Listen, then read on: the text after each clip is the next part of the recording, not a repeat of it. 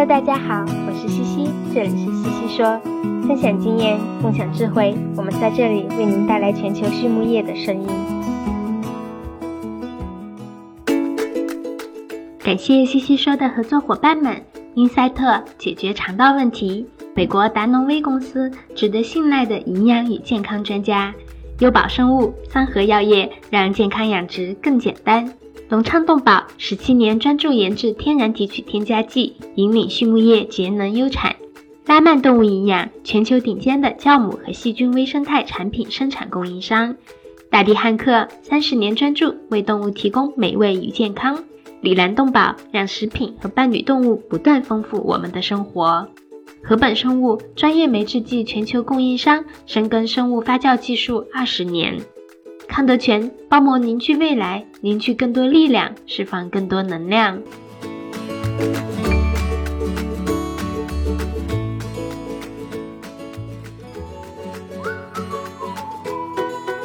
大地汉克芬多多系列二十八年沉淀，匠心推出，在两百多种调香原料中科学选取核心原料，融合调香技术与采湿调控技术，最优化精油产品的适口性。同时，全自动、全密闭配料系统、专利恒温混合技术、二次喷涂和空隙封闭技术的利用，保障产品的精准配置和稳定功效。二十八年沉淀，三年研发，芬多多系列为您的动物带来美味与健康。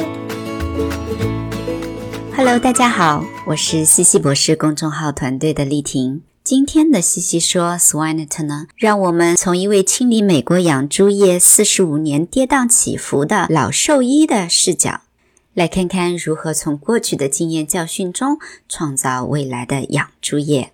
今天的嘉宾呢？Dr. Steve Henry，他从事兽医工作已经四十五年了，深入养猪生产前线。他经历了美国养猪业四十五年跌宕起伏的历程。听完这段采访呀，让我们印象深刻的有两段。一段是老先生的自问自答。他说：“如何知道产房中仔猪的日龄呢？用生产记录卡片吗？带你走进产房，看到一窝刚刚出生不久的仔猪。”他们是昨天你下班后离开产房时出生的呢，还是今天早上在你上班之前出生的呢？妊娠期是一百十三天还是一百十七天？也许我们还不足以提供肯定的答复。第二段让我们印象深刻的是七十年代 PIC 种猪刚刚进入美国的那几年，由于不清楚正确的饲喂方法，而让很多母猪挨了饿。或许创新与发展。总是伴随着伤痛，就如同非洲猪瘟给我们带来的影响。下面我们一起来听一听这位老兽医四十五年职业生涯的感受吧，希望能够为你带来火花和力量。那么，我们先来认识一下 Steve Henry 博士。他是一名工作了四十五年、刚刚退休不久的兽医，一辈子呀都在一线与猪病打交道。他的老家在堪萨斯州，经营一个家庭农场。开始的时候种植农作物，并饲养奶牛。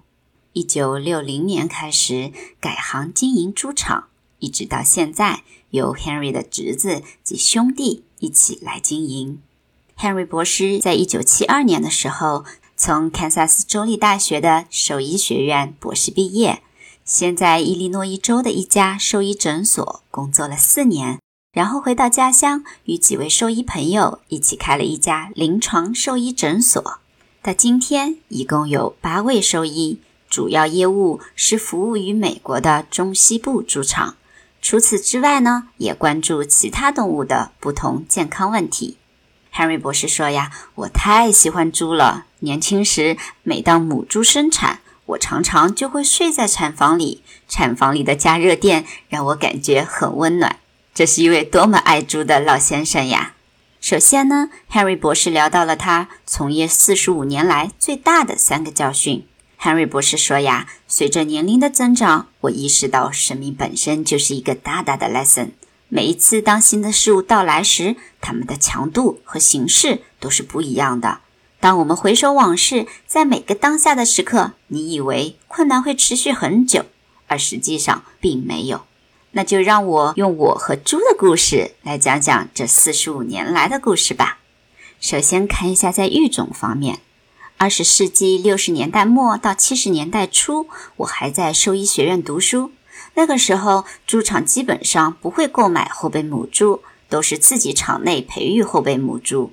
当时最先进的遗传基因就是 three-way process 的配种方式，也就是今年买白色的公猪，明年买黑色的，第三年买红色的。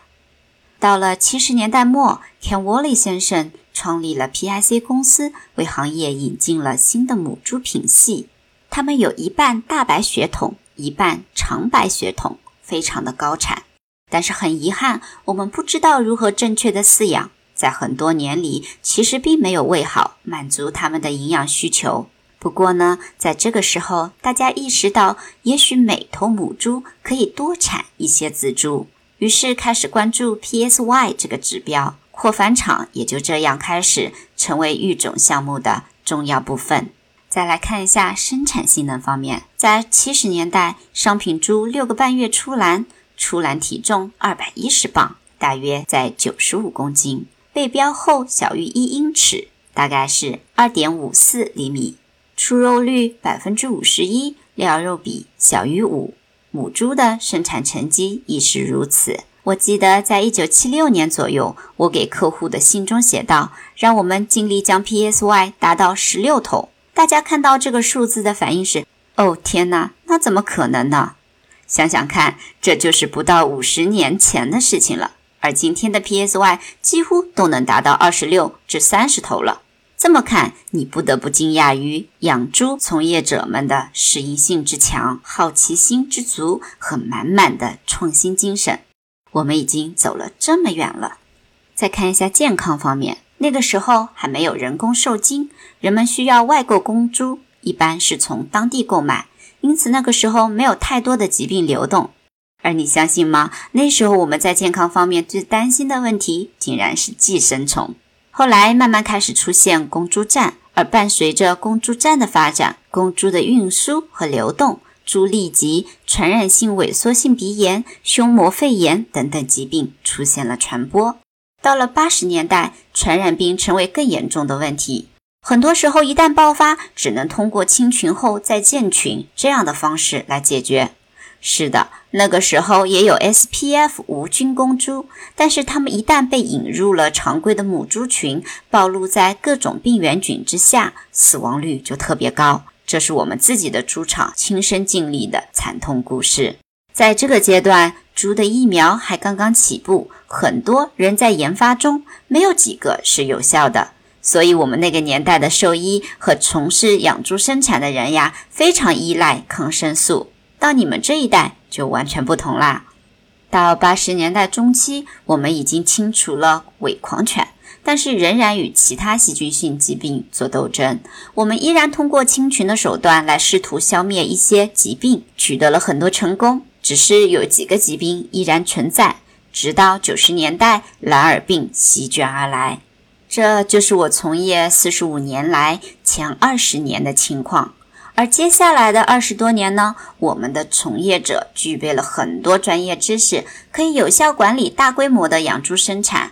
随着猪场的集约化，美国猪场的数量也从七十年代的六十八万个降低到了现在的六万个。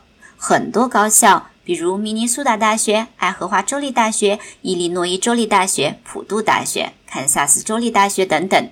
他们的研究和知识推广，让养殖户能够在生产中应用最新的科学，带领整个行业到达了我们从未梦想过的今天的水平。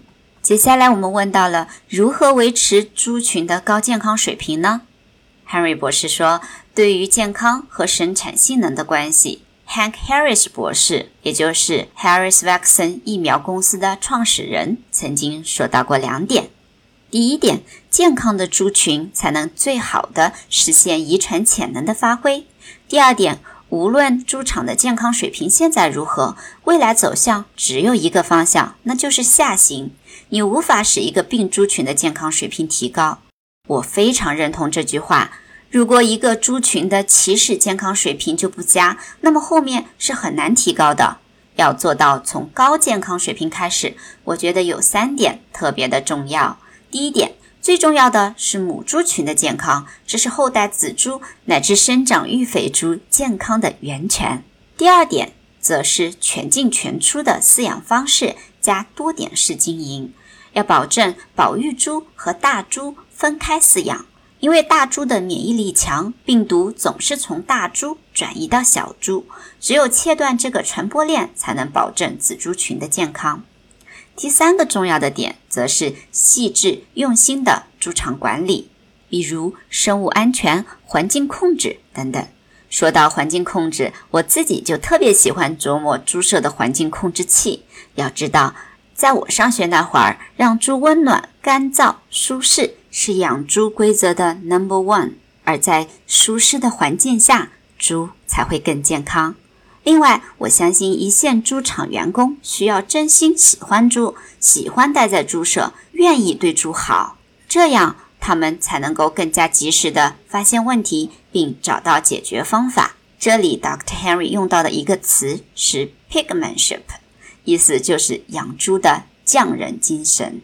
那提到了生物安全，饲料方面起到的作用如何呢？Henry 博士说：“呀，多年前我们就认为传染性胃肠炎与环境饲料污染相关，但那时候我们没有经过科学的论证，只是一些猜测。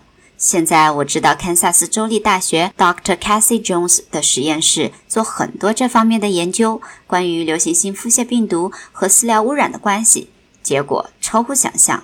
饲料的确是可以传播 PED 病毒的载体，塞内加克病毒也是这样的。”因此，我们正在对饲料安全的科学有越来越多的了解，行业也在逐渐采取越来越完善的生物安全手段。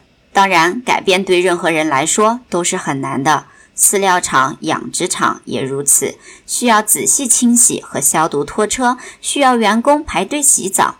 这些改变难免会让生产效率变慢，令人头疼。但是，这些细节恰恰是发挥作用的关键。生物安全急不得，它不是一蹴而就的事情，而是一个需要时间的过程。如果不关注细节，就会犯愚蠢的错误。在这里，我们要补充一下，这篇采访的录制呢是在二零二零年，还没有太多关于非洲猪瘟病毒与饲料安全的研究。这两年大家的关注很多在 ASF 上，前段时间我们也写过一些相关的推送，欢迎大家回顾。接下来一个问题是，对于养猪行业的未来，我们应该关注什么？Henry 博士说：“关于这个问题，我思考过很多。非常感谢你问我这个问题。你知道，当人老了以后呢，会有很多个人见解，但是很少有人愿意听你的。这个世纪是环境世纪，对这一点我很坚定的相信。记得多年前，英国的作家 Peter Best，他是 Pig International 杂志的顾问。”他说过，养猪会生产出两样东西，一个是猪肉，一个是猪粪。我们需要用销售猪肉一样的思维来处理猪粪。当粪便积压多了，得有地方可去呀。而猪粪中的氮和磷的排放是我们必须要重视的。氮排放到土壤中，磷会随着径流排走。如果过多，都会造成环境问题。固然，猪粪可以用作肥料，种植农作物大豆可以固氮。但超过了农田可以负担的量之后，猪粪又去哪里呢？我以前按照堪萨斯州立大学的营养指南计算过，当猪二百五十磅出栏时，如果饲养两千五百头，按照料肉比三点六来算，会消耗九百吨饲料，这里面有十二吨的磷酸氢钙。而现在，同样饲养两千五百头育肥猪，二百九十五磅出栏，料肉比降到二点五，消耗饲料的量降低到了七百六十吨，这里面只需要三吨的磷酸氢钙。另外，我们通过添加合成氨基酸，使得氮的排放减少了很多。因此，我们的行业这些年在通过不断的应用新技术来减少粪便的排放和氮磷的排放。我很骄傲，我们已经取得的成绩，但我们在环境上下的功夫远远没有在疾病健康方面投入的多。在未来，行业必须更加关注环境，增加投入，做长远的打算。无论猪场的土地是租还是买，土壤都是我们需要关心的终点。另外一点呢，料肉比一直在改善。我不认为一比一是一个疯狂的想法，我对此很乐观。在我的职业生涯中，已经目睹了料肉比和生长率发生了难以置信的变化。接下来一个问题是断奶日龄与健康的关系。Henry 博士说：“我一直是延迟断奶日龄的拥护者。断奶日龄对仔猪的健康影响很大。我认为对于仔猪来说，至少需要二十四日龄的断奶。有很多猪场已经这样开始做了，比如我侄子的猪场。”晚一点断奶呢，猪的肠道发育更健康，可以更好的消化食物，免疫力也更强。我们值得在这方面投入资金。另外，晚一些断奶对母猪的繁殖性能也有好处。早在七十年代，宾夕法尼亚州立大学就做过研究，发现如果希望母猪下一胎产最多的小猪，最好在二十八日龄断奶。而在生产中，断奶日龄到底是多少天？我们其实并没有准确的答案。我给学生上课时，总是会问他们：“你如何知道仔猪的日龄？”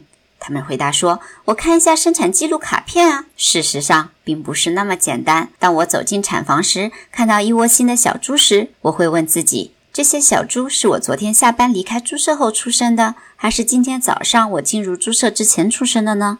你如何知道妊娠期到底多少天？一百十三天还是一百十七天？我们现在依赖于生产记录卡或者电脑上的数据，但也许每个猪场的管理不同，对日龄的记录并不一定是准确的。接下来一个问题是如何应对断奶后的猪腹嗜血杆菌病？Henry 博士说，这是一个很难的问题。猪腹嗜血杆菌一直都存在于养猪生产中。很多年前，它就是对 SPF 猪最致命的病原菌。那时候呀，当 SPF 成年公猪引入母猪群中时，很多六个月大的公猪因为感染腹猪嗜血杆菌病而死亡。如果这些猪早一点从母体那里接触这些细菌，它们会获得一定的免疫力。对断奶仔猪而言，导致严重的腹猪嗜血杆菌病发生，往往有个帮手，其中最大的帮手就是流感病毒。一旦感染流感病毒，病毒会停留在猪的扁桃体附近，降低机体免疫力。而这时候，如果有些仔猪没有从母体那里获得足够的被动免疫，那么这些猪就会成为腹猪嗜血杆菌进入的切入点，然后一个接一个的传染。但如果获得了足够的母体免疫，断奶前的仔猪反而会比断奶后更好的抵御病毒。说实话呀，我真的不知道断奶后感染如何来控制。如果断奶前就已经接触病毒，我反而觉得更好处理。就像轮状病毒一样，我宁愿仔猪断奶前就感染。回到上一个问题，这也是延迟断奶日龄的一个好处呢。拉曼动物营养隶属于百年家族企业拉曼集团，致力于研发、生产和销售高附加值的酵母菌和细菌微生态产品。基于科研创新、效果验证和应用经验，拉曼动物营养能针对不同客户诉求，提供最适合的菌株匹配和量体裁衣的应用方案，已逐渐成为畜牧业领域全球顶尖的酵母和细菌微生态产品的生产供应商。拉曼动物营养的使命是通过自身精湛的专业能力。及持续盈利的解决方案，携手合作伙伴共同引领行业发展，实现客户的日臻卓越。在采访的最后，Henry 博士提到了他最喜欢的专业书籍是《Managing Pig Health》猪的健康管理。这本书呀，又编辑出版了第二版。猪场的厂长、兽医以及任何与养猪相关的人士都应该读一读这本书。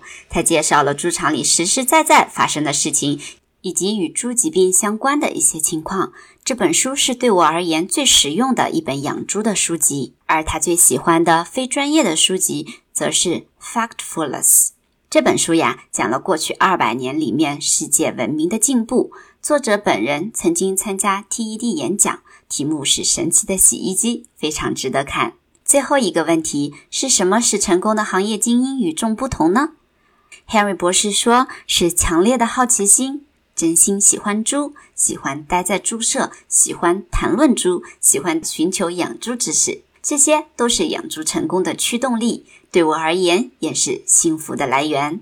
好了，今天的西西说我们就聊到这里，感谢大家的收听，我们下一期再见。